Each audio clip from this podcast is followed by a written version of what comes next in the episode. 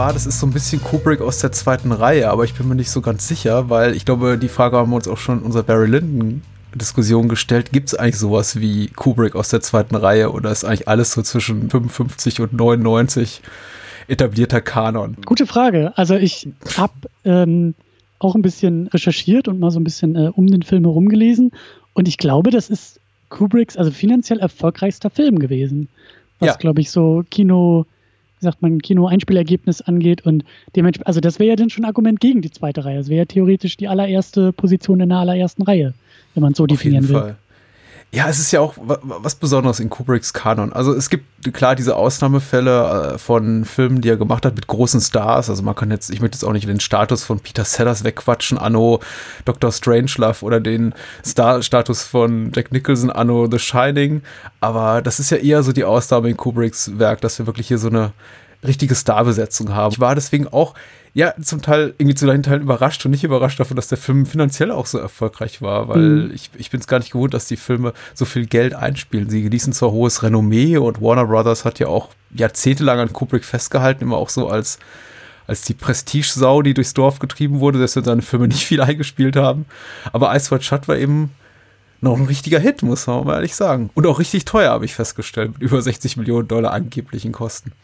Ja, ich habe gelesen, dass die irgendwie 400 Tage gedreht ja. haben. Und äh, damit wohl immer noch den Guinness-Rekord halten. Also, das habe ich zuerst auch nicht geglaubt. Ich dachte, ja, okay, 400 Tage Produktionszeit, also Vorproduktion und Dreh und Nachproduktion, mhm. aber nein, das sind wohl wirklich die reinen Drehtage. Und Cruise und Kidman haben da irgendwie Blanco unterschrieben, haben gesagt, wie lange es auch dauern wird, äh, kriegt Kubrick von uns. Also schon auch irgendwie eine, eine, eine große Produktion, also ein großer also groß angelegter Film, so will ich sagen. Auf jeden Fall was ganz Besonderes, insbesondere hier für unser Format, das Bahnhofskino. Und ich freue mich deswegen auch ganz besonders, dass der Christian Steiner heute hier ist und mit mir darüber spricht. Ja, vielen Dank für die Einladung und für den Film. Ich habe zu danken, denn ich glaube, Kubrick kam von dir und äh, ja, der Film zwar letztendlich von mir, aber du hast den ersten Impuls gesetzt, auch jetzt schon, auch den ersten Stein schon zum Rollen gebracht mit unserer Barry Lyndon Diskussion, die wir vor ein paar Monaten bei dir hatten. Und hiermit beschließen wir unseren kleinen so ein kleines Crossover-Kubrick-Podcasting-Experiment. Ja, sehr schön. Da haben wir uns ja auch die, die leicht verdaulichen Stoffe ausgesucht. Das finde ich auch schön. wir haben uns auf jeden Fall die, ich glaube, mit Abstand beiden längsten Spielfilme von Stanley Kubrick rausgesucht. Wobei ich nicht ganz sicher bin bei Spartacus. Also da müsste ich tatsächlich nochmal auf die Uhr gucken. Ich glaube, der hat auch schon einiges auf dem Kerbholz, was so Laufzeit betrifft. Ja, und ich glaube 2001 auch, oder? Ist der nicht auch zweieinhalb Stunden lang? Oder habe ich den nur so lange in Erinnerung? Auf jeden Fall ist der, möchte ich mal sagen, ziemlich unantastbar, genauso wie vieles eben, was Kubrick gemacht hat. Wird auch The Killing dazu zählen, Dr. Strangelove auf jeden Fall. Ja, A Clockwork Orange ist irgendwie so ein bisschen außen vor, weil transgressives Werk und irgendwie auch so, also zumindest was so den, den, den Novelty-Faktor Anfang der 70er betraf, glaube ich, auch ziemlich bahnbrechend. Aber Ice White Shut und Barry Lyndon, den wir zuvor besprochen haben, passen zumindest beide ins Schema. Naja, da waren nicht alle so begeistert von. Fang du erstmal an, weil du, du bist hier Kubrick Newbie. Wie hast du Ice White Shot wahrgenommen?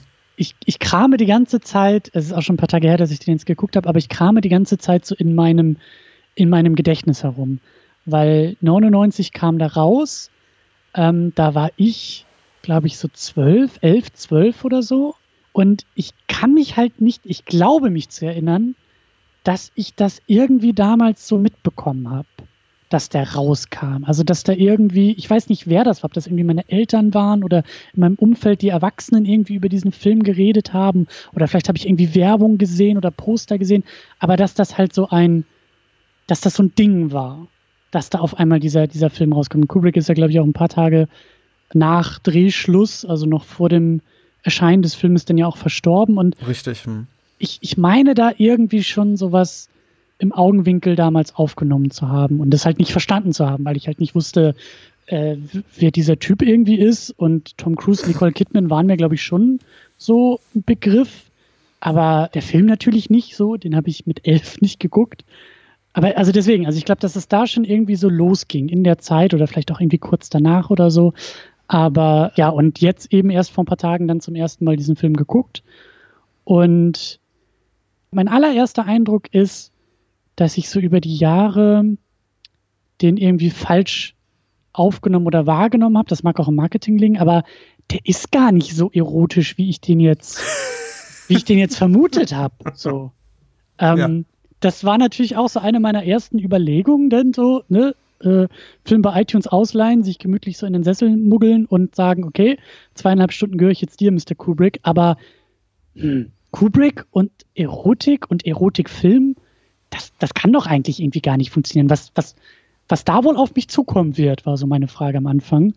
Und umso überraschter war ich denn, als ich gemerkt habe, das ist ein Film, ja, in dem geht es auch irgendwie um Sex, aber eigentlich um was ganz anderes und eigentlich um diese ganze psychologische Ebene von Beziehungen und von Unsicherheit und von Eifersucht und fand das aber sehr, sehr spannend. So. Also für mich, wie gesagt, erstmal so eine Überraschung. Was genau die Überraschung ausmacht, da können wir vielleicht gleich noch drauf eingehen. Ich muss tatsächlich ein bisschen, ich hoffe, du verzeihst, ein bisschen weiter ausholen, weil ich trage den Film schon sehr, sehr viel länger mit mir rum. 99 war ich auf jeden Fall, ich bin ja ein paar Jahre älter als du, auf der Höhe meines Kubrick-Fanseins an, angelangt, möchte ich mhm. sagen. Und dann starb der Herr, ich wollte gerade sagen, der alte Herr, aber so alt war er noch gar nicht, ich glaube Anfang 70, im März 99. Im September 99 kam dann Ice White Shut in die Kinos. Also wirklich einer der seltenen Fälle, in denen halt ein Kreativer, also jemand aus dem Bereich des Filmemachens stirbt und ich wirklich damals Pipi in den Augen hatte. Also es hat mich wirklich, wirklich getroffen und äh, zum damaligen Zeitpunkt schon so, so, so um, zumindest The Shining und Full Metal Jacket gehörten zu meinen Lieblingsfilmen. Und also ich mochte genau die Werke, glaube ich, von Kubrick am liebsten, auf die halt junge Männer um die 20 so stehen. Und das war eben mein Alter damals. Und dass er starb, hat, mir, hat mich wirklich bekümmert. Und ich hatte so mit meinen Gefühlen zu kämpfen, weil einerseits war ich natürlich wahnsinnig gespannt auf das, was da im Herbst rauskommen würde. Also ich glaube, im Juli lief er in den USA an und zwei Monate später dann in Deutschland. Auf der anderen Seite war es eben Tom Cruise und Nicole Kidman Film. Und ich war so überhaupt nicht heiß auf einen Tom Cruise und Nicole Kidman Film.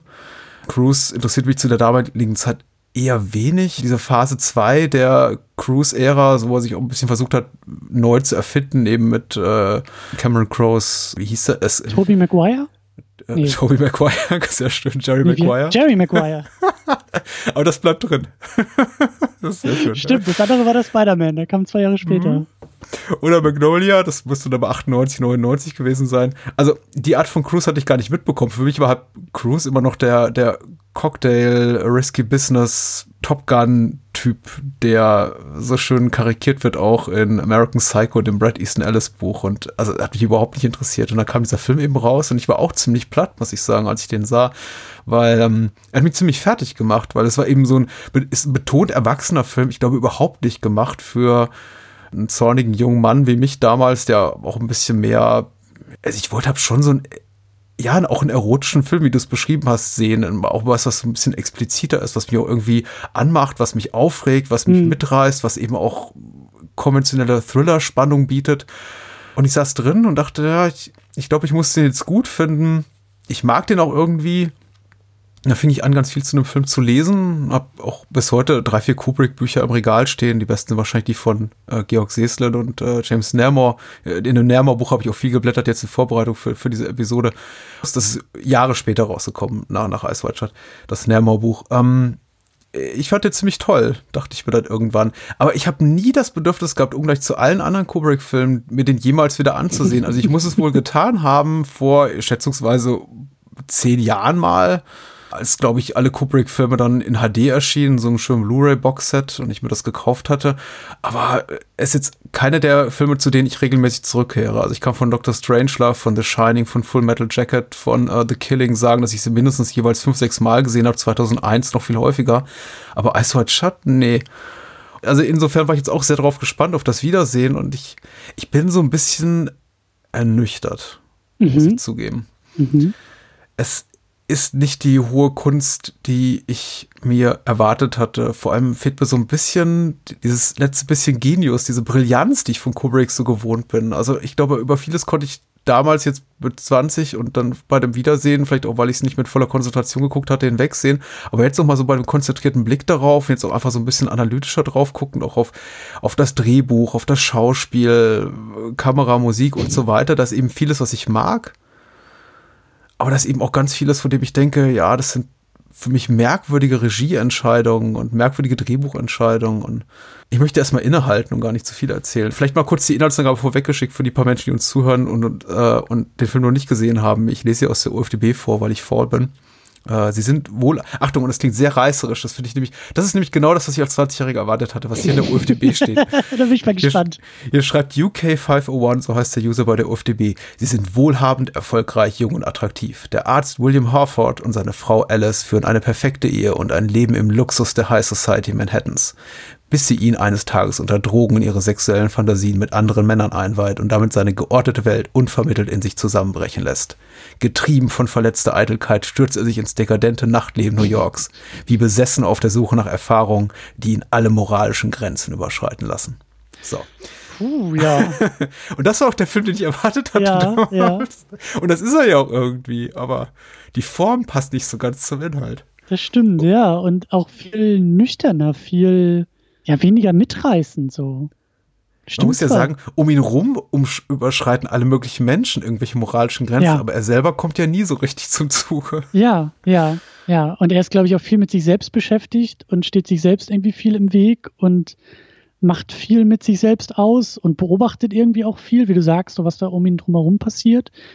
Ähm, ich habe auch gelesen, ähm, dass das halt, also das, das Gefühl hatte ich auch, aber das konnte ich gar nicht so zuordnen, aber das ist halt eher so eine Art Traumwelt auch ist, durch die er mhm. da durchwandert, äh, weil viele Momente auch so, so unnatürlich absurd irgendwie auch sind.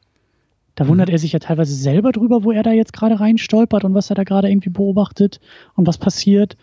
Aber es ist halt weitaus weniger mitreißend oder, oder lustvoll und ja, reißerisch wie das, was du auch gerade so ein bisschen vorgelesen hast. Also, das ist richtig. Ja. Also man muss sagen, tonal ist der, ich hatte Jahre später auch noch mal die Romanvorlage, also relativ kurzes Buch, eine Novelle, so heißt sie eben auch Traumnovelle von Arthur Schnitzler gelesen. Es ist schon relativ nah am Romantext, wobei dieses Träumerische eben auch, wie es der Titel schon andeutet, ist im Roman sehr viel präsenter. Da fragt man sich wirklich teilweise, was entspringt da seiner Fantasie und was ist eben Realität. Also dieses ganze Buch von Schnitzler ist sehr dem, dem Motiven freudscher Traumdeutung und dem, diesem Motiv des Unheimlichen, was bei Freud immer wieder auftaucht, auch verhaftet. Also was ist, was ist äh, wahr, was ist Fantasie? Und der Frage, wie sich Menschen oder dieser Mann eben Fridolin, Fridolin heißt, glaube ich, der, der Protagonist in äh, Schnitzlers Traumnovelle, darin verliert in dieser Zwischenwelt. Und das tatsächlich da war ich jetzt auch retroaktiv noch mal so ein bisschen enttäuscht, weil das fehlt mir auch so ein bisschen in, in Kubricks Werk. Also ich finde es interessant, dass es für dich präsenter ist, aber ich habe das nie so wirklich wahrgenommen, dass es da Elemente gibt in der Handlung, die tatsächlich nur der, der Gedankenwelt hier Bill Horfords, der von Tom Cruise gespielt wird, entsprungen sein könnten. Für mich wirkt das alles sehr, sehr real. Geht's dir da anders? Was ist so, eine, so ein Moment, in dem du denkst, naja, ich bin mir da nicht so sicher? Ich kann das, ich kann das so schnell mit dem, mit dem Finger drauf zeigen, aber ich hatte schon so, so, so manche Momente einfach das Gefühl, dass das, also wenn ich da an sowas denke wie diesen Kostümverleih, mhm. ähm, wo er auch so, ähm, also war glaube ich schon so in der Mitte des Filmes, er weiß ja von dieser, von dieser Orgie, die da irgendwie stattfinden soll und er will dahin und er braucht halt ein Kostüm und dann ähm, landet er da, glaube ich, irgendwie bei einem Kostümverleih, weil er den Besitzer, den ursprünglichen Besitzer, glaube ich, irgendwie kennt ja. und klingelt an und klopft an mitten in der Nacht. Das ist ja irgendwie, weiß ich nicht, nach Mitternacht auf jeden Fall und, und äh, er versucht halt irgendwie äh, reinzukommen und eben ein Kostüm äh, zu organisieren. Und dann öffnet ihm da ja auch ein komplett anderer Mann die Tür, er kennt ihn gar nicht, ja, stellt sich raus, dass dieser Kostümverleih vor ein paar Monaten verkauft wurde und sein Kontakt schon gar nicht mehr in New York sitzt. Aber äh, er verspricht halt jede Menge Geld und dann darf er da eben nachts auch rein und äh, sich ein Kostüm aussuchen. Allein, allein wie das alles schon aufgebaut ist, war schon sehr, ähm, das hat sich halt so komisch angefühlt. So, so, ja. ähm, das, weiß ich nicht, da kann man irgendwie so im Augenwinkel auch sagen, was ist das denn für eine Quatschszene und wie konstruiert und wie unglaubwürdig ist das denn? Aber für mich war das halt eher so ein Anzeichen von, irgendwas stimmt mit diesen, diesen Momenten. Ich habe auch immer das Gefühl, das mag auch an Tom Cruise liegen, über den müssen wir auch noch mal sprechen, aber so die Art, wie er auch irgendwie reagiert und wie er beobachtet. Und dann, dann kommen sie ja in diesen Kostümverleih rein und gehen da so durch die Räumlichkeiten und auf einmal ist da irgendwie die Tochter des Inhabers äh, genau. nackt oder halbnackt und irgendwie zwei offensichtlich äh, ja nicht amerikanische Männer, chinesisch, japanisch, die reden, glaube ich, auch irgendwie mit Dialekt oder ich weiß gar nicht, ob sie auch erst äh, in ihrer eigenen Sprache noch irgendwie sprechen und, und die tauchen da irgendwie auch aus den Vorhängen auf und der Besitzer beschwert sich, oh, meine Tochter, meine Tochter und was macht ihr hier mit meiner Tochter? Also allein das alles ist total merkwürdig. Und dann gibt es ja, glaube ich, irgendwie nochmal eine Szene in diesem Kostümverleih nach, nach dieser Orgie. Er bringt irgendwie sein Kostüm hin und auf einmal kommen wieder alle drei Beteiligten aus dem Hinterzimmer irgendwie heraus. Und das hat aber auf einmal eine ganz andere Stimmung, weil dieser Kostümbesitzer das halt eben auch so kommentiert, anstatt die Polizei zu rufen, haben wir uns aber hier eine andere Abmachung äh, überlegt. Zwinker, Zwinker und drückt seine eigene Tochter ganz fest an sich. Und das war auf einmal alle sehr, sehr beklemmend und ja, sehr. Ich kommt, also ich fand das als, als vielleicht Schwäche des Drehbuchs, als so ein bisschen inkonsequent ist. Du hast ja recht, ich nehme es nämlich genauso wahr. Es ist halt so, dass am Anfang der Ladenbesitzer, Mr. Millage, sehr entrüstet dafür, darüber ist, was seine Tochter da tut, beziehungsweise diese beiden japanischen, ich nehme an, sind japanischen Herren, dann sie sich dann in der Szene, wo wir sie wiedersehen, dann mit dem, mit dem Segen ihres Vaters, die ja. sich dann prostituiert.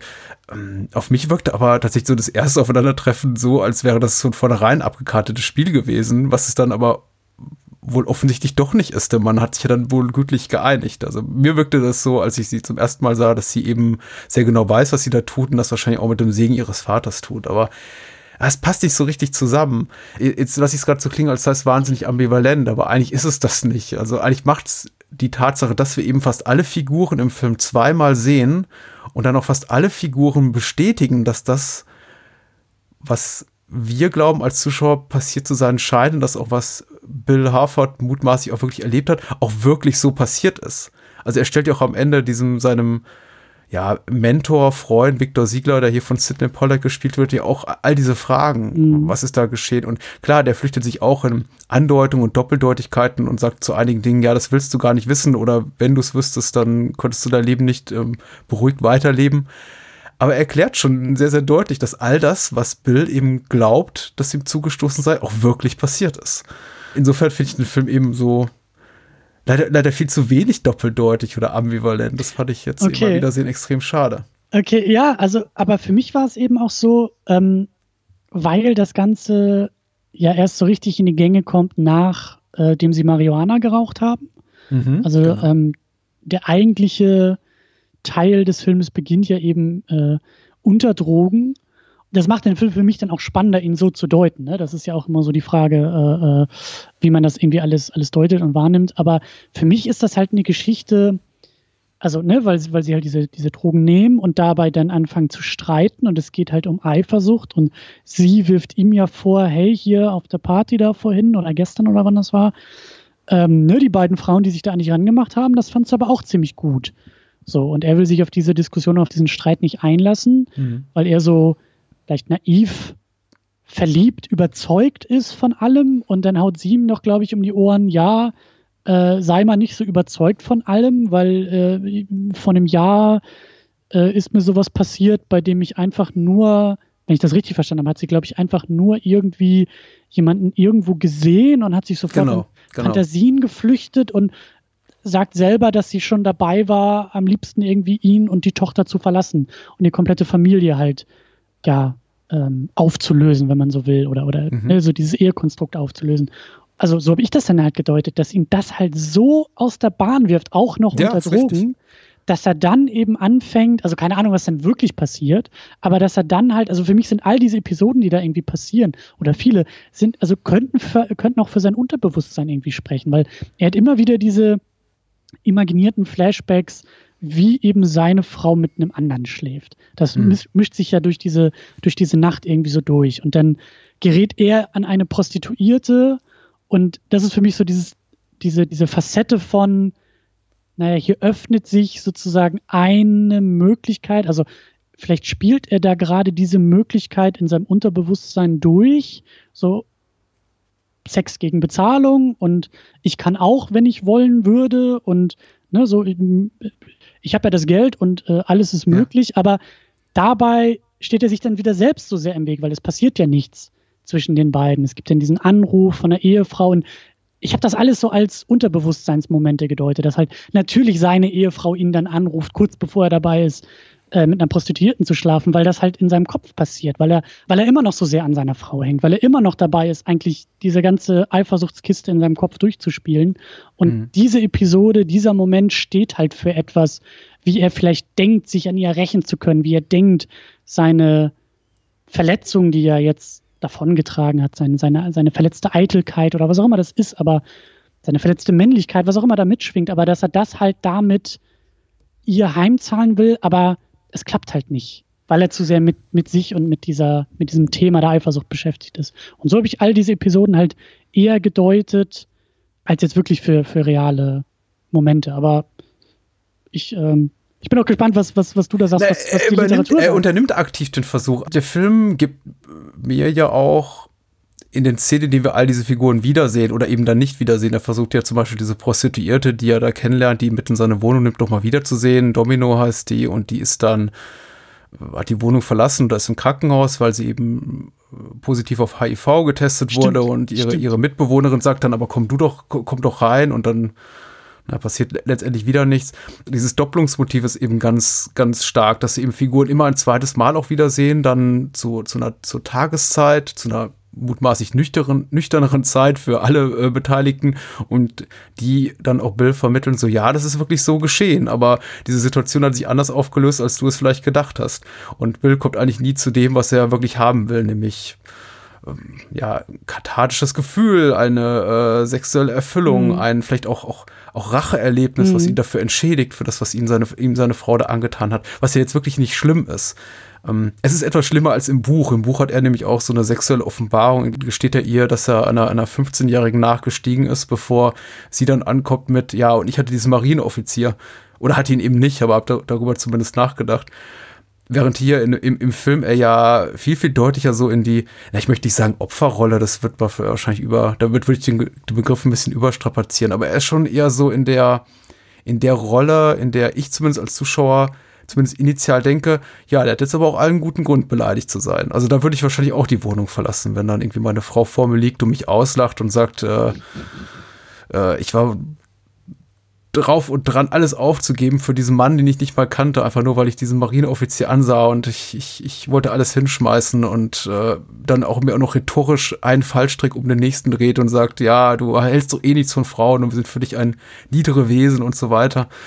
Ja, ich hatte, ich hatte, ich, ich hatte tatsächlich erhofft, dass es so ein bisschen interessanter würde. Der Film ist mir eben letzter Konsequenz zu didaktisch und am schlimmsten mhm. eben so in dieser finalen Szene, also vorletzten Szene, dass der, der Film endet ja im, im Kaufhaus mit äh, Alice und ihm und diesem, diesem berühmten letzten, schönen letzten Worten. Aber äh, davor eben dieses Wiedersehen mit seinem Freund Siegler, der eben auch bei dieser, bei dieser Orgie anwesend war und ihm dann sagt, ja, das war alles schon so, wie du es glaubst und alles ist genauso passiert. Stimmt, an diese, an diese Doppelung, da habe ich, da, da habe ich noch gar nicht irgendwie dran gedacht, dass das irgendwie zu einzuordnen und zu verarbeiten soll. Das äh, klar, dass er die alle ein zweites Mal wieder sieht und dass da also es ist natürlich auch viel irgendwie bei so einer Erstsichtung, aber genau das wäre das für mich für die Zweitsichtung, dieses Realitätsding nochmal genauer abzuklopfen. So, weil, das, das, ja das spiegelt sich auch in den Dialogen wieder. Das ist mir tatsächlich auch nicht aufgefallen. Das habe ich aus diesem James Nairmore Buch. Der hat mal alle Dialog, alle Drehbuchzeilen da rausgeschrieben, in denen eben Bill einfach nur wiederholt, was andere Figuren sagen. Es gibt ständig so Dialoge. Es gibt, glaube ich, 20 Mal, 20 Instanzen von eine Figur sagt Bill irgendwas und Bill sagt, ist das so? Oder kommen Sie doch rein, sagt einer. Und er sagt, ich soll reinkommen. Und, oder okay, die Mitbewohnerin okay. von Domino sagt, ähm, äh, sie wurde positiv auf HIV getestet und Bill antwortet, sie wurde positiv auf HIV getestet. Mhm, also es ist mhm. tatsächlich, wenn man den Film zu wiederholt mal sieht, fällt einem das richtig auf, wie er quasi nur so ein, ein fragendes Abbild der Figuren ist, die ihm da in dieser Nacht begegnen. Aber ehrlich gesagt, da musste mich auch erstmal jemand auf die Spur bringen. Also, weil mir das Drehbuch ehrlich gesagt relativ banal erschien. Also die, die, die, alleine die gesprochenen Worte, ich weiß nicht, wie es dir ging, wie du es empfunden hast, finde ich fast schon aseptisch teilweise in ihrer Qualität. Also vor allem, wenn ich jetzt so an die, an die sehr blumige Sprache von Barry Lyndon zurückdenke, die eben jede noch so kleine Banalität umschreibt mit ganz großen Worten, ist Ice Watch total reduziert in seiner Sprache. Es ist offensichtlich und teilweise platt, möchte ich fast behaupten. Es ist mir auch gar nicht so sehr aufgefallen. Ich, ich glaube, ich bin auch eher bei Tom Cruise irgendwie so hängen geblieben, der ja, ähm, erzähl mal zu dem was. Hm. Ich fand das auch spannend, dass du so, so diesen, diesen Bogen eigentlich auch noch mit Cruise aufgemacht hast, weil das hatte ich vorher auch gar nicht so eingeordnet. Also ich habe auch ein bisschen drüber nachgedacht, so 99, also gut, sie haben das Ding ja irgendwie, glaube ich, 97 oder so gedreht. Richtig, ja. Aber das war ja alles auch noch, also ich glaube, so nach, war das nicht nach 2000, 2001, 2002, wo er da diese Geschichte mit Katie Holmes und mit seinem. Also das war wo, später, ja, ja. Wo, aber so, so dieser, dieser sehr durchgeknallte Tom Cruise, der sehr viel so in der Öffentlichkeit irgendwie äh, auch unterwegs war und der immer so dieses, der immer so intensiv war in seinem Auftreten, in seinem öffentlichen Auftreten, aber eben auch oft dann in so ein paar Rollen. Und ich ja, so, so, so war er hier auch drauf. Also dieses American Psycho-Ding, was du ja so auch, auch angerissen hast, so das habe ich ja teilweise auch schon irgendwie gesehen. Wenn, wenn er am Anfang da auf dieser Party ist, also auf dieser Cocktailparty, das ist ja alles sehr ähm, äh, so gehobener Kreis und nichts irgendwie mit großen Orgien oder so, sondern alles sehr brav und sehr gehoben und so ein bisschen wirkt auch so nach Pflichtterminen und so, aber die beiden sind da ja unterwegs. Und wie er da mit Leuten redet, also auch mit anderen Typen, wie, also allein wie der Tom Cruise, der Tom Cruise ist, der dann so intensiv lacht und so, so, so aufgesetzt lacht und ich sitze davor und weiß gerade nicht, äh, ist das jetzt irgendwie so Absicht? Also ist das Cruise, der einfach nur spielt oder spielt er jetzt extra so überdreht oder da hatte ich halt halt oft so Schwierigkeiten, das irgendwie einzuordnen und auch teilweise so im, im, im Verlauf des Filmes, dass so, wenn die beiden sich streiten, wenn das ja losgeht, so die, die, die rauchen mhm. was zusammen, die sind eher mit freiem Oberkörper, sie in diesem sehr durchsichtigen äh, Unterhemdchen so, die dann halt anfangen, ja, wirklich intensiv zu streiten. Da ist mir Kidman auch sehr positiv in ihrem Spiel aufgefallen, weil sie mir auch echt da so Sachen um die Ohren haut und wirklich sehr äh, intensiv mit ihm umgeht. Und Tom Cruise ist wieder Tom Cruise in diesen Momenten, der so, der so wohl überlegt in jeder Gestik, in jeder Mimik ist, dem ich halt kaum eine Rolle dann in dem Moment irgendwie abnehmen, sondern halt Tom Cruise immer noch sehe. Das ist später besser geworden bei ihm, ist so mein Eindruck, aber irgendwie nie so ganz weggegangen. Und da ist das auch so dieses, also und, und da habe ich mich dann eher so drauf aufgehangen, dass das irgendwie, also, oder dass ich mich eher an ihm gerieben und gestoßen habe als diesen Protagonisten thematisch hat das vielleicht schon ganz gut irgendwie funktioniert. Also, dass Tom Cruise dieses Symbol für diesen, für diese Eifersucht irgendwie ist und für diese ja. gekränkte Männlichkeit. Ähm, das fand ich wieder passend, aber in vielen anderen Momenten ist er so, oder wenn er da auch bei der Prostituierten irgendwie da im Zimmer ist, wie er telefoniert, wie er sich da irgendwie an, an, an die Wand lehnt. Also das war alles so aufgesetzt und so unnatürlich. Also so komplett rausgerissen hat es mich nicht, aber also da hatte ich eher Schwierigkeiten, das einzuordnen, weil ich auch immer denke, naja, Kubrick ist schon sehr wohl überlegt und wenn ihm der Take nicht gepasst hätte mhm. innerhalb von 400 Drehtagen, dann hätte er Cruise auch so umgebogen, dass es wieder passt. Also ist das ja schon irgendwie alles intendiert. Und da war ich eher so unterwegs. Und naja, aber man, du, du, hast ja trotzdem das Recht, das ist vollkommen legitim für dich, das natürlich zu hinterfragen und dir nicht vielleicht auch die, dir vielleicht auch die Frage zu stellen, naja, gut, das war jetzt vielleicht der 140. Take, aber war nicht vielleicht auch schon der 60. Take der beste. Und äh, danach ging es eigentlich nur noch abwärts. Ich meine, viele stellen sich insbesondere hinsichtlich äh, The Shining und der darstellerischen Leistung von Shelley Duval bis heute die Frage, warum Kubrick das mit seinen Darsteller macht, warum er sie so teilweise komplett überchargieren lässt und dann hier wie Ryan O'Neill in, in Barry Lyndon eigentlich ja.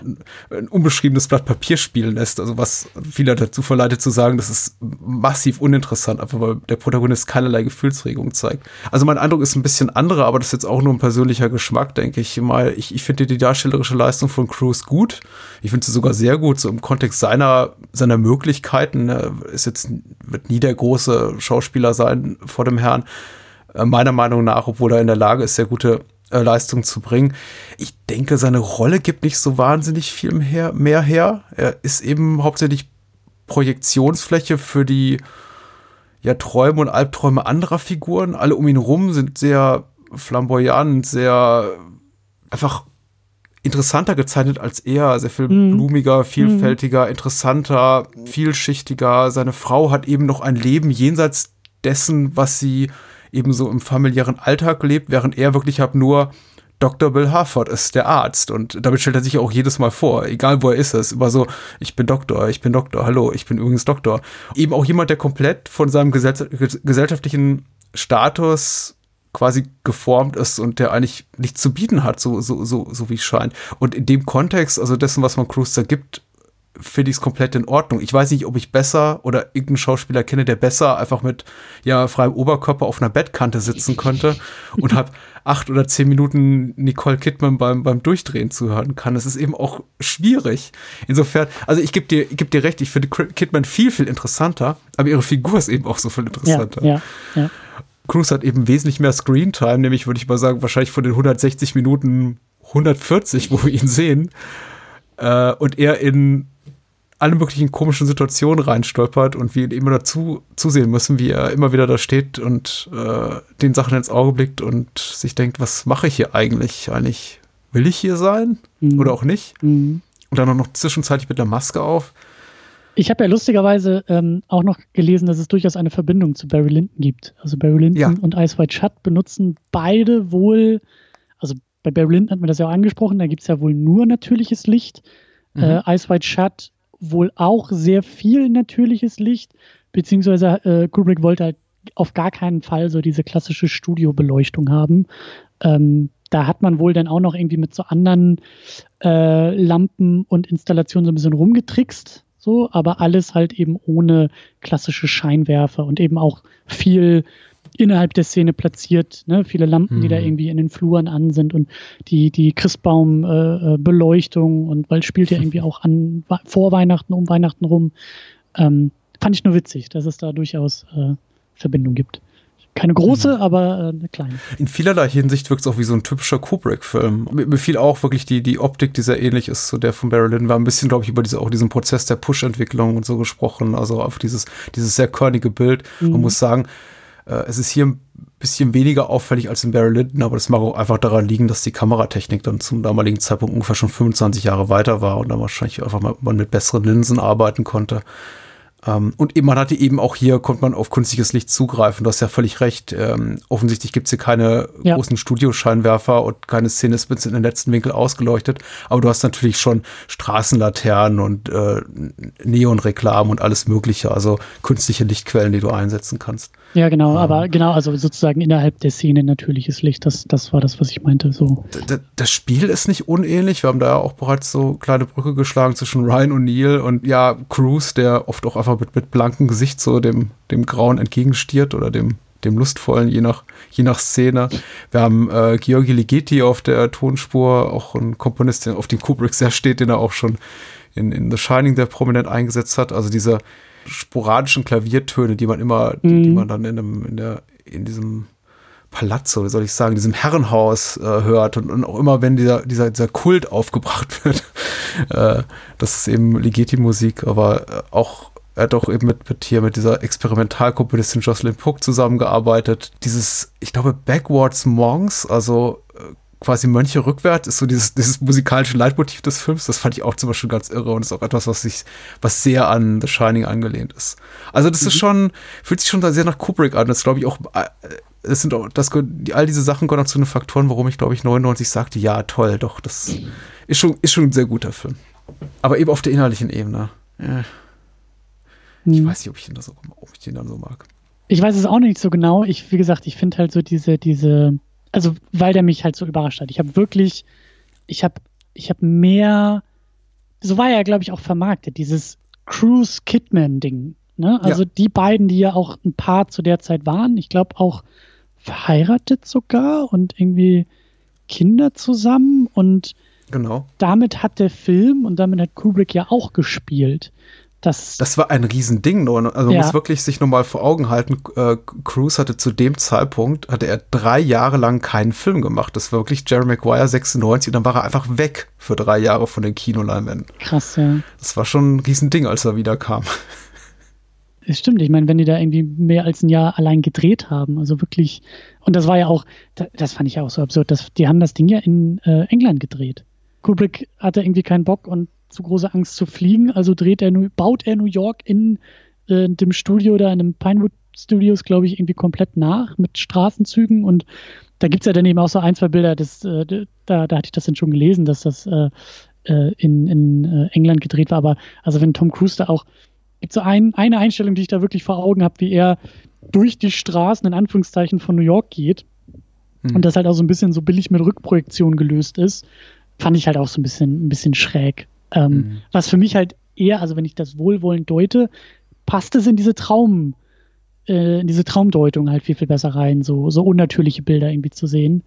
Ja, aber fand, fand ich halt schon, also irgendwie, irgendwie schon schräg, so 400 Tage ja, ja, Drehzeit und ja das haben ihm tatsächlich so Kubrick-Kritiker immer übel genommen und ihm diese auch diese Künstlichkeit angekreidet. Also Kubrick hat ja seit den 60er Jahren nicht mehr, er ist ja US-Amerikaner, aber hat eben, lebt eben in Großbritannien, lebte Jahrzehnte in Großbritannien und hat seit den 60er Jahren nicht mehr in den USA gedreht. Genau, er flog nicht gerne und er war eben ein totaler Kontrollfreak. Mhm. Auch das wurde ihm ja immer angekreidet, dass seine Filme so viel zu kontrolliert und kalkuliert und äh, kalt wirken. Ich, ich finde sie auch nicht so extrem störend. Also es gibt tatsächlich so Filme, in denen ich sage, also das absolute Negativbeispiel ist für mich die, die zweite Hälfte von Full Metal Jacket, wo es dann eben wirklich äh, Richtung Saigon geht und man sich schon denkt, ja, das ist eben ein Backlot irgendwo mhm. in einem britischen Filmstudio und das ist merkwürdig einfach. Also wir versuchen alles, dass es wie, wie Vietnam aussieht, aber nee.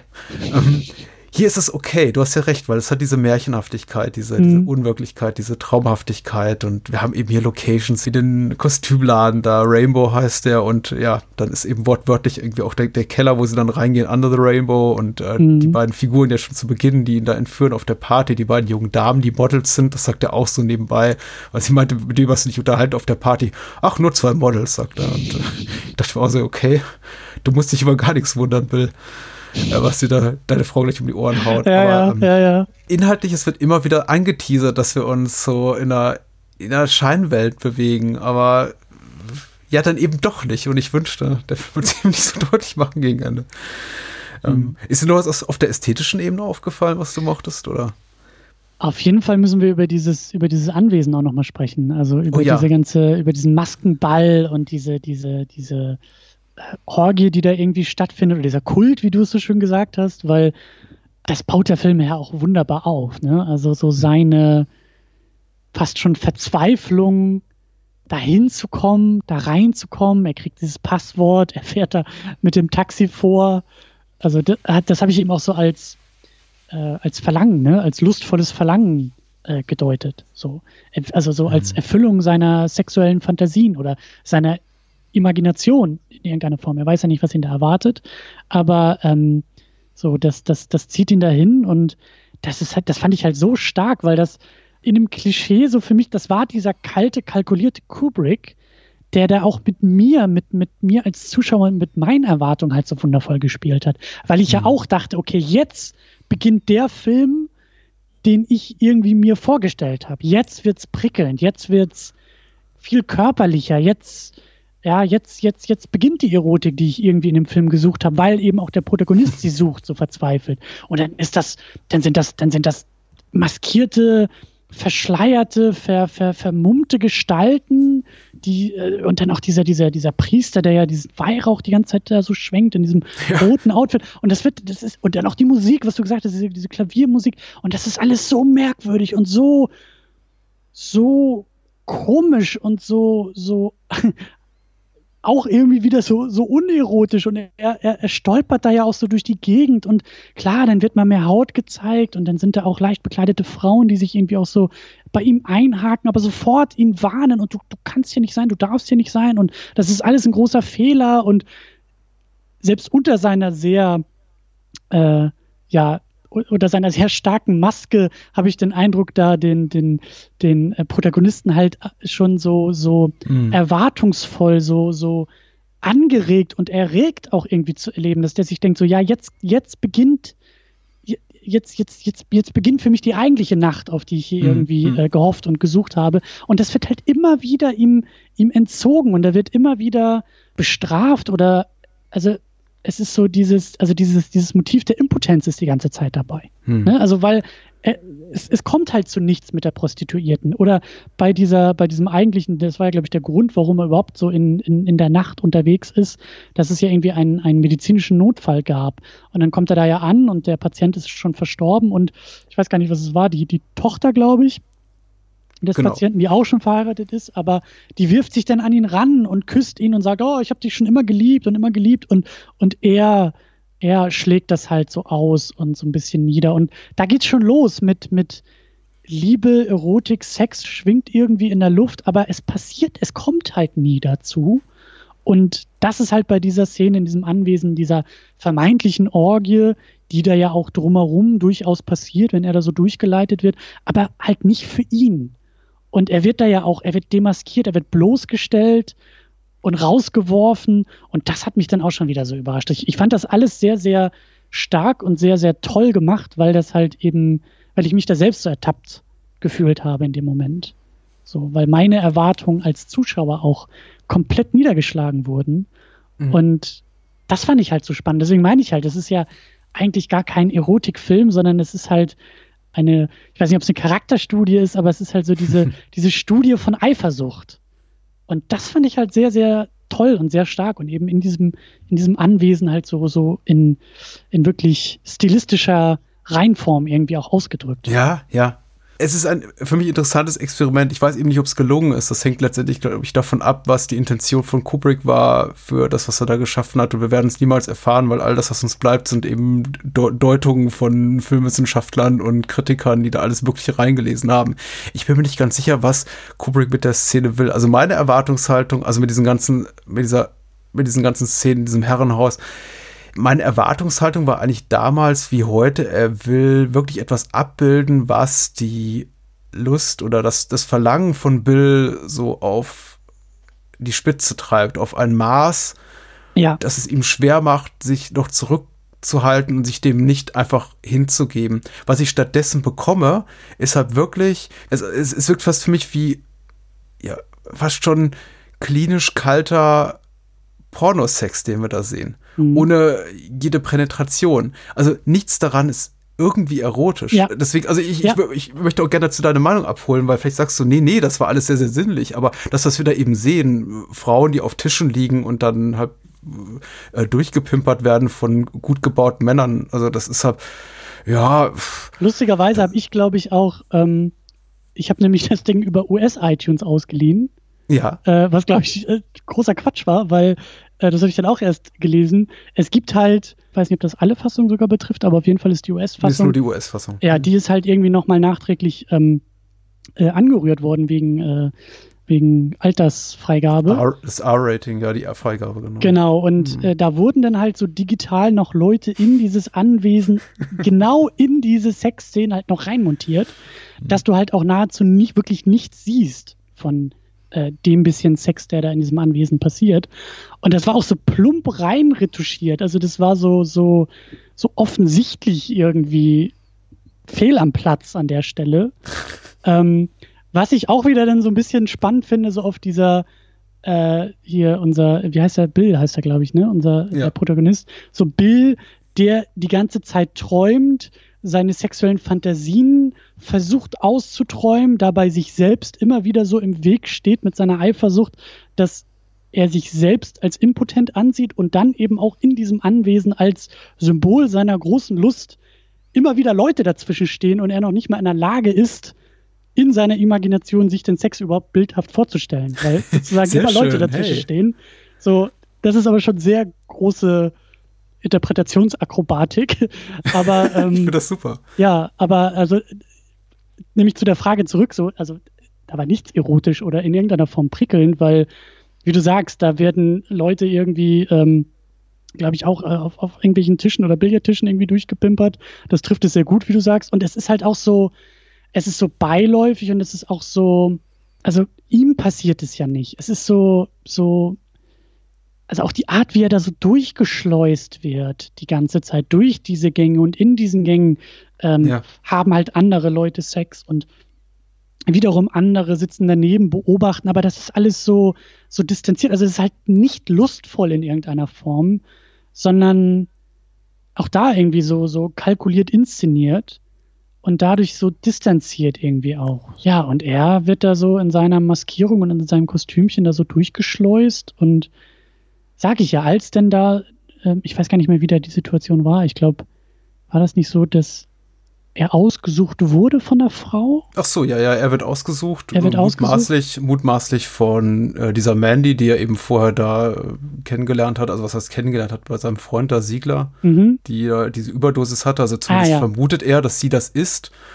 Und dann später, wenn sich dann eben herausstellt, die ist tot.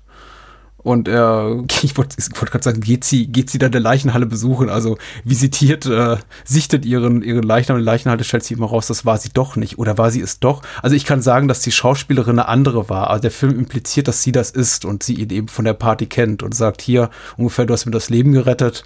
Ich äh, hole dich jetzt hier aus der Scheiße raus. Und sie ist eben auch die, die auf dem Balkon steht dann da oben und sagt, hier, ich quasi, ich trage seine Schuld oder äh, lebt mich und lasst ihn gehen.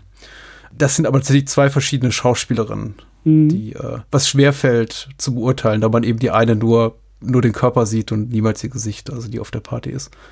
Mhm. Aber auch hier wieder dieses Spiel mit den, mit den Doppelbürdig. Also der Film will ganz viel Doppelbürdigkeit, aber für mich, mich ist, mir ist er nicht doppelbürdig genug, weil er eben am Ende zu viel erklärt und dann kommt der große Erzähl Erklärbär und sagt eben so und so war's. Aber äh, die, die, die Motive, grundsätzlich die Gedanken finde ich interessant. Und ich find, bin beruhigt, dass du es auch so wahrgenommen hast. Also ich muss erst mal sagen, bei der US-Fassung hast du vermutlich nicht viel verpasst. Ich kenne auch nur die GIFs der entsprechenden Szenen. ich, ich möchte sie gar nicht sehen in Filmform. Ich habe jetzt die unzensierte Fassung gesehen, äh, die, die europäische Blu-ray-Fassung, die ich im Regal habe. Aber auch das ist mitnichten erotisch, weil es eben auch komplett auf, auf Körperlichkeit reduziert ist. Also die Personen, die hinter den Masken stehen, spielen keine Rolle. Man sieht Ja. nicht mal ihre Gesichter. Sie sind Ja. uns völlig unbekannt. Äh, wir wissen nicht, ob die vielleicht auch Sinistres im Schilde führen. Auch die ganze Atmosphäre ist natürlich auch eine, eine, eine Atmosphäre des Bedrohlichen, weil natürlich Tom Cruise, also Bill, weiß, dass er jederzeit hier ähm, enttarnt werden kann und ihm dann möglicherweise Schli Schlimmes droht. Also deswegen wundert mich auch die Unbefangenheit, mit der er bei dieser Party aufschlägt und dann so seinem Taxifahrer sagt, hier, du wartest mal, ich bin in einer Stunde wieder zurück und er wirkt eigentlich sehr selbstbewusst, aber spätestens, wenn er sich in diesen Räumlichkeiten befindet, ist es eben auch sehr, sehr bedrohlich und anonym und da ist eben nichts Erotisches dran. Wie du gesagt Und, hast, das ist mehr ein Kult, als dass es irgendwie eine, eine sinnliche Orgie ist oder, oder ein Ja, sinnliches natürlich. Aufeinandertreffen von Körpern und Menschen. Es ist halt wirklich sehr Ja, und es, ritualisiert alles. Ja, natürlich. Und es herrscht ja auch keine Parität zwischen den Geschlechtern. Also die Mhm. Frauen tatsächlich in, im, im Kontext dieser, dieser Orgie da sind ja wirklich nur komplett aufs Fleischliche reduziert. Offenbar dazu da, ihre Klamotten abzulegen, sich einen Mann auszusuchen, mutmaßlich den, den ersten von vielen in dieser Nacht und sich durchpimpern zu lassen. Also das ist ja, ja, ich glaube auch nicht das, wonach sich Bill eben sehen, was wir immer wieder und wieder sehen. Denn das rein körperliche wird ihm ja immer wieder angeboten und er lehnt es aus unterschiedlichen Gründen dann ab. Mhm. Ich finde es übrigens super, dass gerade nochmal Marion, also diese Szene mit der, mit der Tochter des Verstorbenen, er kriegt ja nachts diesen Anruf mit, dass einer seiner langjährigen Patienten verstorben ist und besucht dann eben die Tochter und ihr Mann kommt dann noch später doch dazu. Ich finde, das ist, das für mich die, bis heute die absolute Lieblingsszene für mich dieses Films. Ich finde es auch so, so toll gespielt. Marie Richardson heißt die Darstellerin, die diese Marion, die, die Tochter spielt. Die, die hat mich wirklich überrumpelt und die hat mich auch wirklich so auf eine emotionalen Ebene ganz, ganz tief erwischt, ganz hart erwischt, weil damit habe ich nicht gerechnet, mit diesem wirklich harten, harten Gefühlsausbruch, ähm, der auch ja, Bills Figur so komplett überrumpelt. Und dav davon hat der Film für mich ein bisschen zu wenig, aber wenn er es hat, eben wie mit dem Geständnis da von dieser Traumepisode von Nicole Kidman, also Alice oder Mhm. hier mit Marion, Mhm. dann funktioniert es auch. Und natürlich die Szene hier mit äh, Sky Dumont bei der Party, die, die finde ich auch bis heute grandios. Ja, da bin ich auch vom Stuhl gefallen. Also als Sky Dumont da auftauchte, da dachte ich auch, was ist denn hier jetzt los? Will er mir jetzt irgendwelche Ferrero-Süßigkeiten hier verkaufen? Oder äh, ja. Das war so vor seiner Bully Herbig-Phase, so ein Jahr, glaube ich. Oder Stimmt, zwei. ja. Hm. Stimmt. Stimmt. Erst drehst du mit Kubrick und dann, äh, dann drehst du mit Bully. Also er hat ja vorher schon internationale Produktion gemacht, aber ich finde es immer großartig, wenn jemand einen Schauspieler nimmt, der eigentlich für, naja, äh, Fernsehschmierlappen bekannt ist. Und das ist ja war Sky Dumont vor, vor allen Dingen. Das nicht so, Fernsehschmierlappen ist eine tolle Berufsbezeichnung für Sky.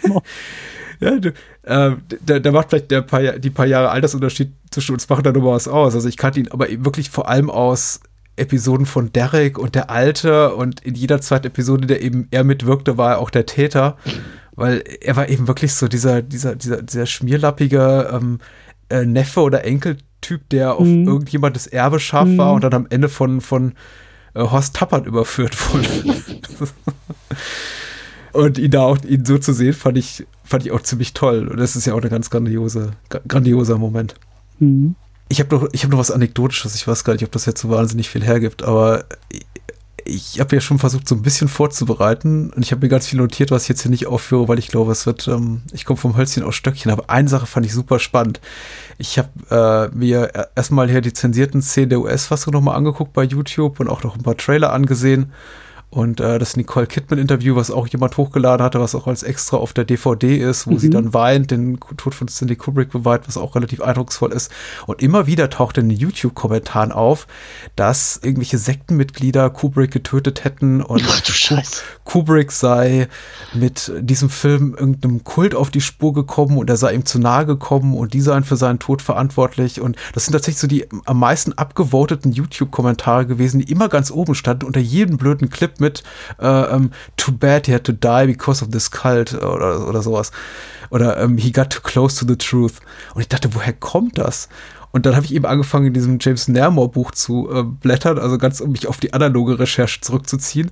Und der schreibt wirklich, dass, das wusste ich nicht, weil ich habe das Buch nicht gelesen, ähm, dass ein gedankliches Konstrukt ist, was Dan Brown im Da Vinci Code, also in der Romanvorlage entwirft. Und da bringt Dan Brown die Idee auf, dass Stanley Kubrick tatsächlich umgebracht wurde von rachsüchtigen Kultmitgliedern. Und das natürlich jetzt irgendwie nur seine, seine Romanfigur äußern lässt, diesen Gedanken, aber offensichtlich ja. Leute missverstanden haben als, hey, da ist vielleicht was Wahres dran.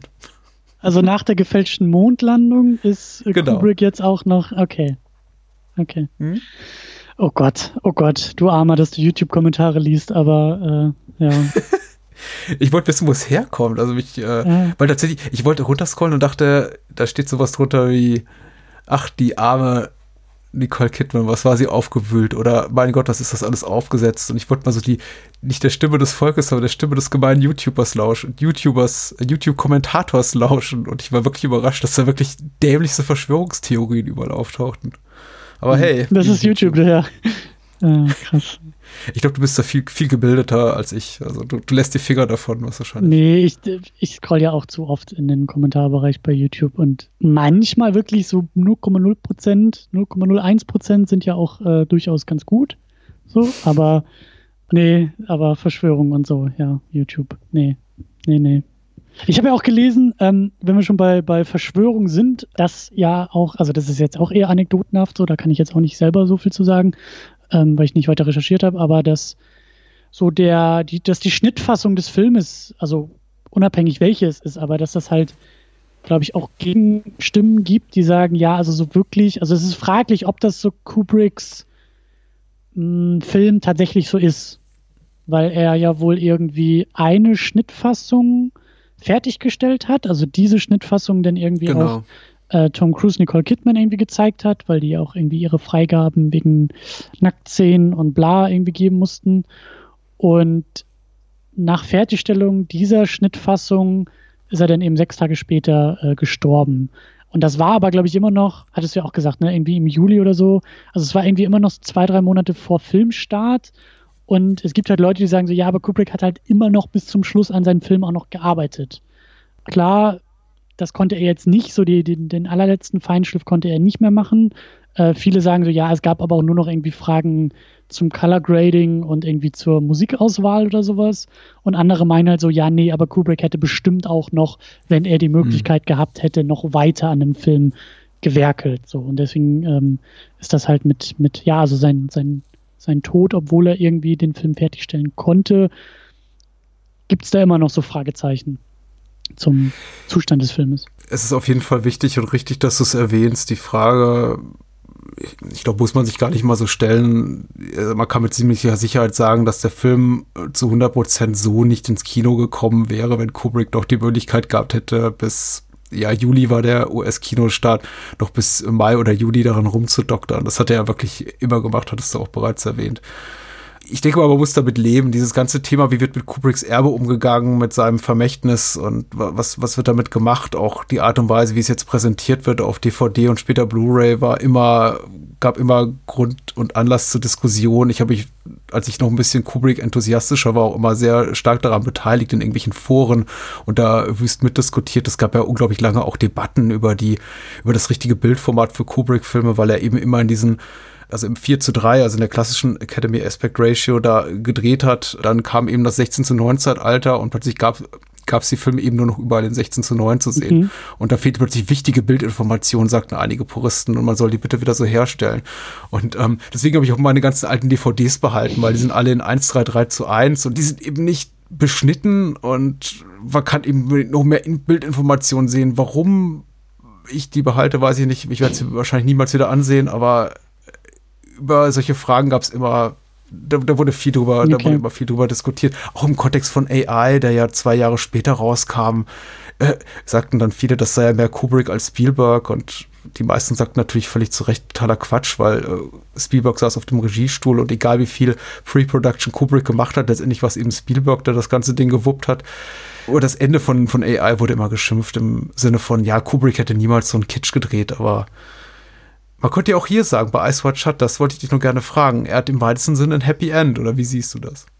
Ja, ja. Also stimmt, über das Ende haben wir, haben wir noch gar nicht so sehr gesprochen. Ne? Also, äh, wie, wie wollen wir da denn ausholen? Also, äh, ganz am Ende sind sie, wie du schon erwähnt hast, da in diesem, in diesem Spielzeugladen, glaube ich, irgendwie mit, mit dem Kind irgendwie unterwegs und mhm. sprechen dann auch so ihre, ihre Probleme, glaube ich, so ein bisschen an. Und es endet aber ähm, wenn ich das richtig noch im Kopf habe, eher, also mit so einem, ist jetzt sehr verkürzt und überspitzt, aber halt mit so einer Art Schulterzucken von, naja, wir machen auf jeden Fall weiter. So. Ich glaube, ist nicht sogar das, das, der, der letzte Satz von Nicole Kidman äh, irgendwas mit Let's Fuck oder sowas? Mm, oder We Have to Fuck oder Let's irgendwie, irgendwie sowas. Also.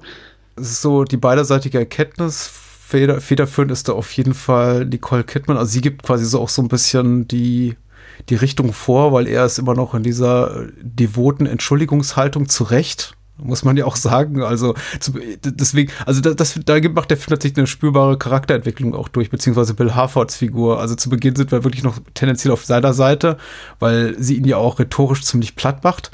Und ich glaube, egal ob Mann oder Frau, niemand wird gerne gedemütigt oder als Bösewicht mhm. in der eigenen Ehe dargestellt. Mhm. Aber am Ende des Films ist er natürlich klein mit Hut und das auch wiederum zurecht. Und dann ist eben sie diejenige, die dann so ein gewisses Maß an Großzügigkeit zeigt äh, und, und, sagt, ja, wir kommen darüber hinweg oder wir können daran arbeiten. Und genau, das, äh, das, das Wichtigste ist aber jetzt erstmal, dass wir quasi in die Kiste springen. The first thing we should do is fuck. Und mhm. dann genau. äh, Schnitt zum Abspann. Was sehr gelungen ist. Also ja. tatsächlich einer der, der größeren Glücksgriffe des Films, finde ich. Ja, ja, ja.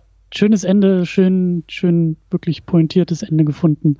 Ähm, und das hat, das hat mir gut gefallen. Also wie gesagt, ich, ich bin noch auf dieser ganzen äh, symbolischen Ebene so unterwegs gewesen und fand das irgendwie schon auch dann, nachdem wir irgendwie, also wir, wir, wir, wir fangen ja bei dem Paar an, bei den beiden. Also das, das fand ich auch noch sehr eindrucksvoll. Der Film beginnt mhm. ja dann auch mit diesen äh, wieder, wieder längeren, ungeschnittenen Takes und die Kamera bewegt sich mit denen so durchs Apartment und sie macht sich fertig und er zieht sich den Anzug an und man merkt schon, wie eingespielt die sind, weil die Kamera auch so um die herum fließt und so, so diese Einheit sind sie ja irgendwie. Und dann geht's aber los mit dieser Party, dass sie auch so ein bisschen isolierter unterwegs sind und sie wird da von äh, Fernsehschmierlappen Sky Dumont angemacht und er hat auf einmal irgendwie zwei Models an den Armen hängen und dann kommt eben dieser Streit und das, das ähm, bricht ja diese Einheit auf. Also das sorgt ja eben dafür, dass er mit all seinen äh, Unsicherheiten sich durch die Nacht treiben lässt und auf der Suche nach irgendwelchen sexuellen Erfüllungen ist oder Fantasien oder wie du sagst,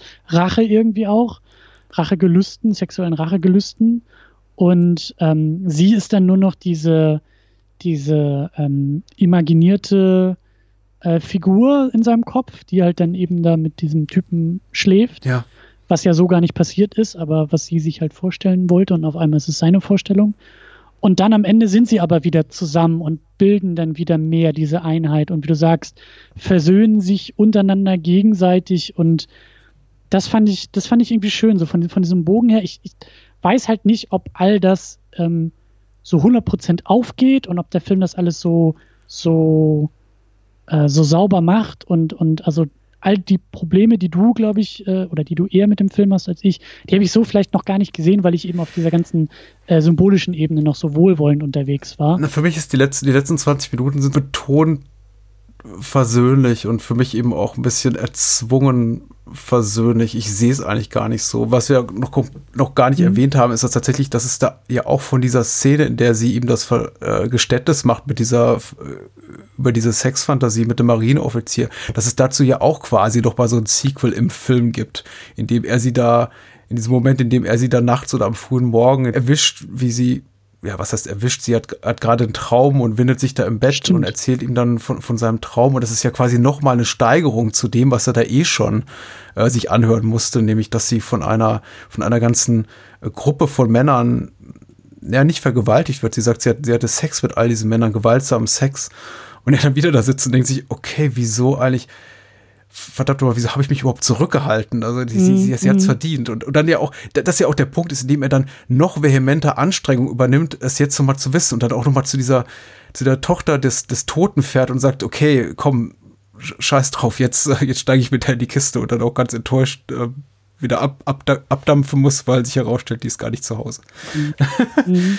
ähm, und das ist eben auch alles nochmal, das passiert alles so in der, na, ich habe jetzt keine, ich habe jetzt nicht die Zeit genommen, wie ich es grundsätzlich bei Filmen, bei Filmen gucken nicht, nicht tue, aber ich habe so das Gefühl, dass alles spielt sich so ab in der letzten Dreiviertelstunde des Films, nachdem wir bereits anderthalb, zwei Stunden gesehen haben. Und es wirkt dann für mich alles so ein bisschen nach zu viel, zu schnell und dafür dann auch wieder zu schnell den Bogen geschlagen zu, komm, ich kläre das alles auf. Also was dann Siegler auch macht in dieser Szene da am Pooltisch, wo sie miteinander reden. Und diese Szene einfach in dem Kaufhaus mit der Tochter also emotional bin ich dabei, weil ich dann sehe ich eben die beiden in dieser schön beleuchteten weihnachtlichen Umgebung und die Tochter, die sich wie, wie, wie sonst was freut aufs Weihnachtsfest ist dabei. Also mein Bauchgefühl sagt mir, ja, ja, gut, das, ich will jetzt auch die Versöhnung. Aber wenn der Abspann dann läuft, denke ich mir, ey, ja, ich nehme es euch nicht wirklich ab. Ja, guck mal, und ich glaube, ich bin da eher mit dem, mit dem Kopf unterwegs und äh, sehe das als logische Konsequenz, diese, diese Versöhnung.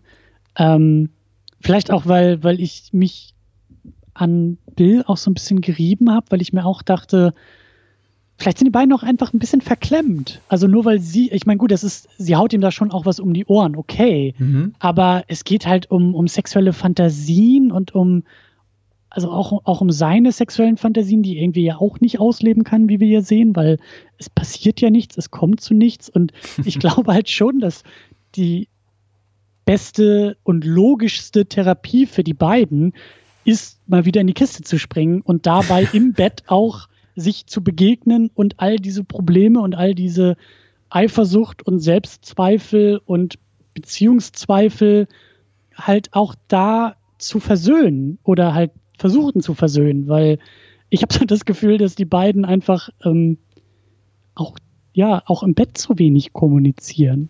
Das war mir vielleicht zu wenig präsent, aber ich finde ja, ja. gut, dass du es erwähnst, denn im, in der Romanvorlage ist das tatsächlich noch expliziter. Da ist ja tatsächlich, da sind ja Ferdinand und seine Frau ein sehr, sehr konservatives jüdisches Ehepaar. Das ist ja komplett aus dieser US-Fassung oder Kubrick-Fassung rausgefallen. Da sind die ja einfach weißere Oberschicht und äh, hier Waspy, also Western Anglo-Saxon Protestants, ge geht ja gar nicht mehr als die beiden. Selbst irgendwie die Namen Bill und Alice sind so ja. 0815, wie, es nur geht. Und in, in der Romanverlage sind die eben genau das, was du beschreibst. Sie sind eben dieses sehr konservative, sehr verklemmte, sehr zurückgenommene, sehr auch ja fast schon so eine schon, schon so einen asketischen Lebensstil führende Paar, die sich niemals wagen, so auszubrechen aus ihrem sehr, sehr wohlhabenden, sehr, sehr durchaus auch bequemen, aber sehr eng gefassten Leben.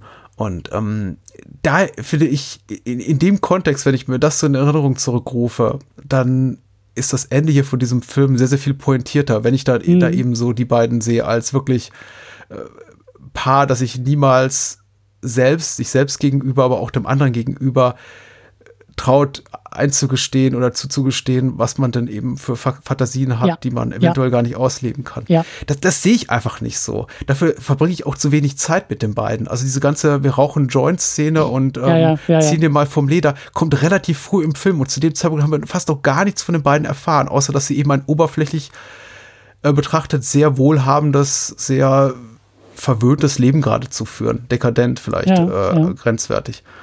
Und da ist mir der Film vielleicht auch einfach, da setzt mir der Film vielleicht auch zu Beginn die falschen Schwerpunkte. Da wüsste ich vielleicht einfach gerne ein bisschen mehr über die Figuren. Aber Kubrick hat ja auch gesagt, das hat er auch seinem Drehbuchautor Frederick Raphael gesagt, der sehr unzufrieden war mit dem Drehbuch.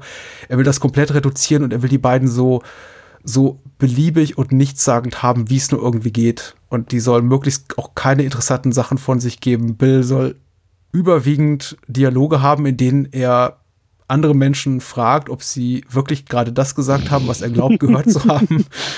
ähm, es gibt diese kleine, diese nette Anekdote, dass sogar sein Nachname Harford von Kürzel ist für Harrison Ford, weil mhm. Kubrick immer dachte, Harrison Ford ist so der, der amerikanischste Archetyp des, äh, des Hollywood-Stars, der jede Rolle spielen kann, den Kubrick sich zumindest nur so vorstellen konnte. Und deswegen hat er eben auch Harford gewählt als, als Figurenname.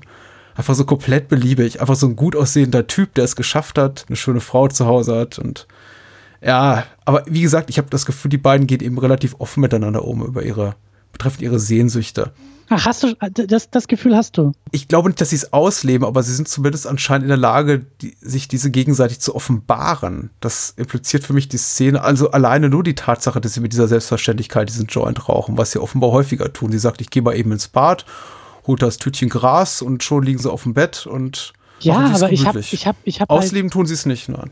Nee, genau, ich habe halt nämlich das Gefühl, also gerade weil, also wir sehen sie ja nicht äh, körperlich intim.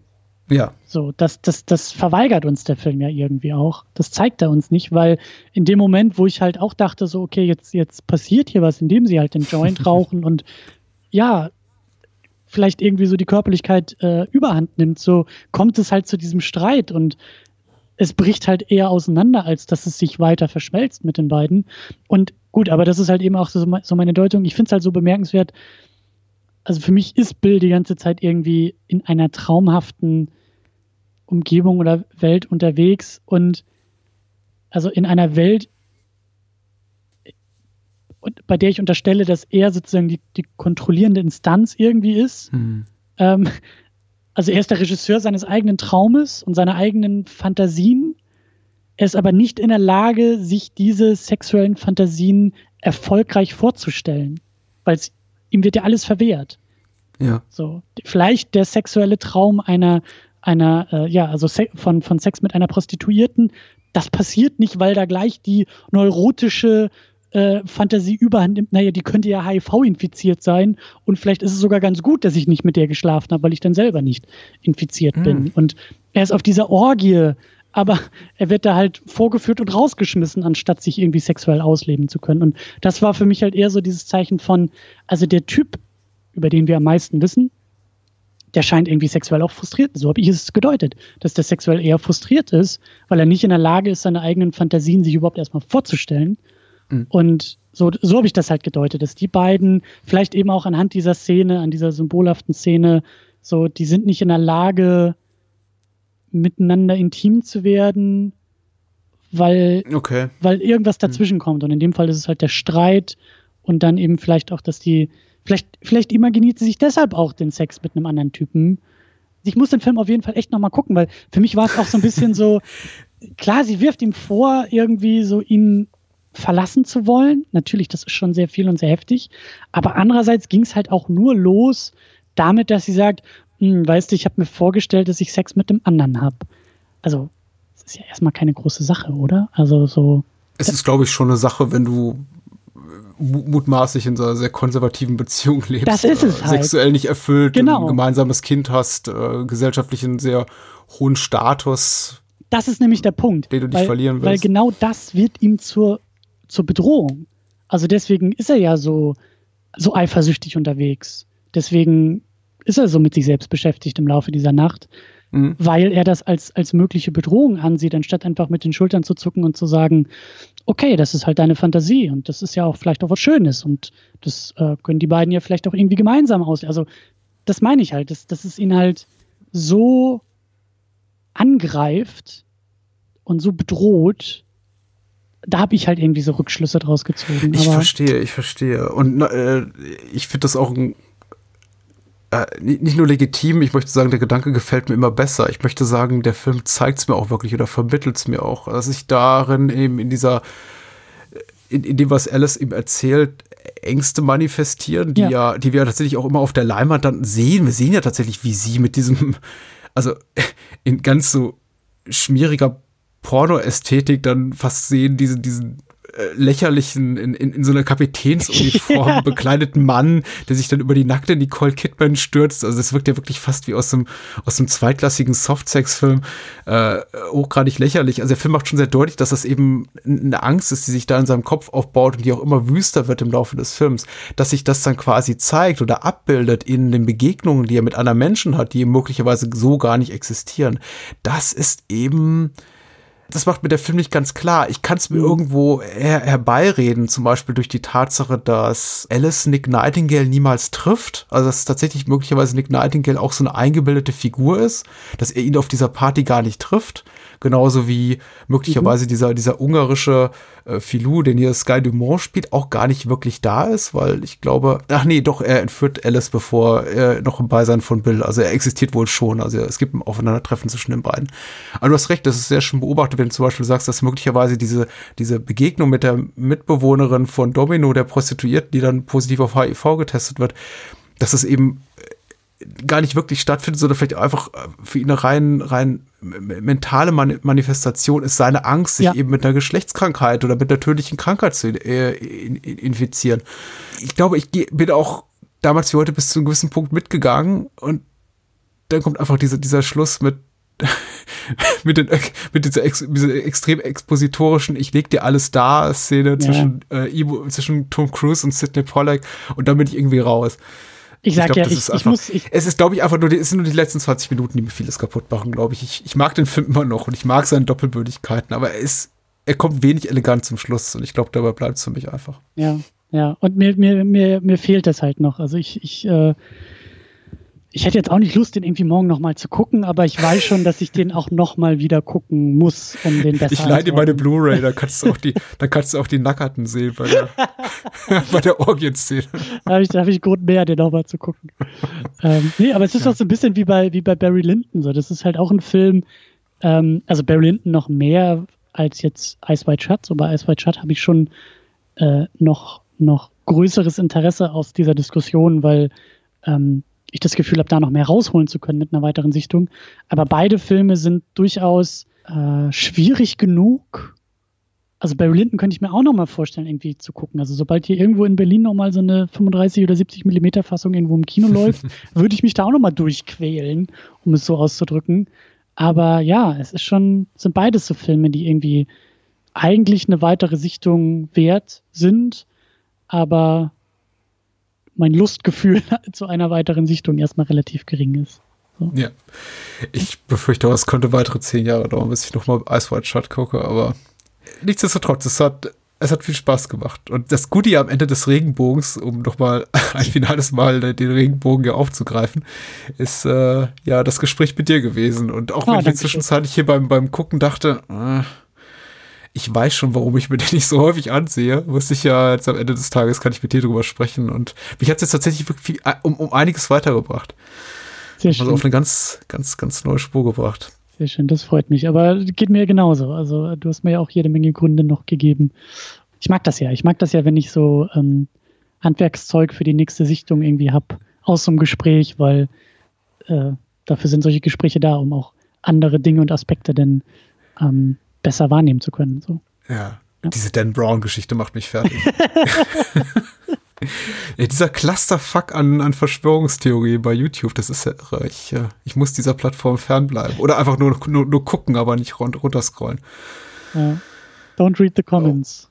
Aber was man lesen sollte, ist auf jeden Fall das, was bei dir auf deiner Website so steht. Und wo findet man denn das Second Unit Blog und den Second Unit Podcast und deine ganzen Spin-offs? Du hast ja mittlerweile ein wirkliches, ein wirklich tolles Portfolio an, an, an tollen Formaten da auf deiner Seite versammelt. Ah, Dankeschön. Also die, die erste und beste Adresse ist immer wieder tatsächlich das Blog, das ist secondunit-podcast.de.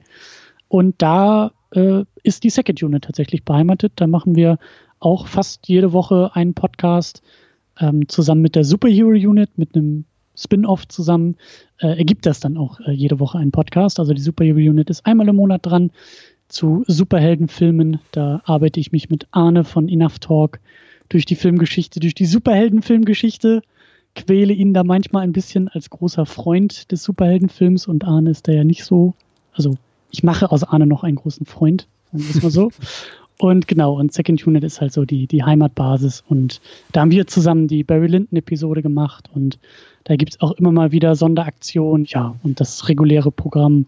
Ich weiß schon gar nicht mehr, was da alles äh, passiert. Ah, ich kann es wirklich nur empfehlen. Second Unit gehört ja ein bisschen auch wie das Bahnhofskino schon noch so zur nicht ganz zur ersten Generation deutschsprachiger Filmpodcast. Ich finde kein kaum ein anderes Format ist so vielfältig wie die Second Unit und jetzt auch noch mit der Superhero Unit und dem Klassiker Fable unter auch im Banner stimmt, ist das natürlich. Stimmt, Klassiker Fable Anna, genau, die ist auch bei uns beheimatet und ja. Extrem vielfältig geworden. Und ich, also ein ganz besonderes Highlight bei euch war für mich in letzter Zeit der, der kleine Muck. Das war ein schönes Ah, Gespräch mit der Becky, was du da hattest. Das hat mir unglaublich viel Spaß gemacht.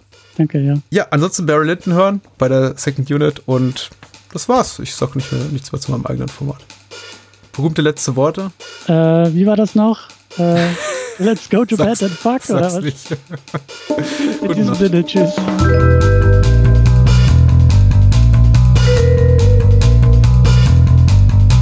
Das war's. Mehr Bahnhofskino und die Bahnhofskino Extended Edition gibt es bei iTunes, Spotify und überall, wo es gute Podcasts gibt. Und denkt bitte daran, eure Unterstützung durch eine Patreon-Patenschaft oder PayPal-Spende sichert diesem Podcast das Überleben. Unter bahnhofskino.com findet ihr alle Möglichkeiten, uns unter die Arme zu greifen. Vielen Dank fürs Zuhören und adios.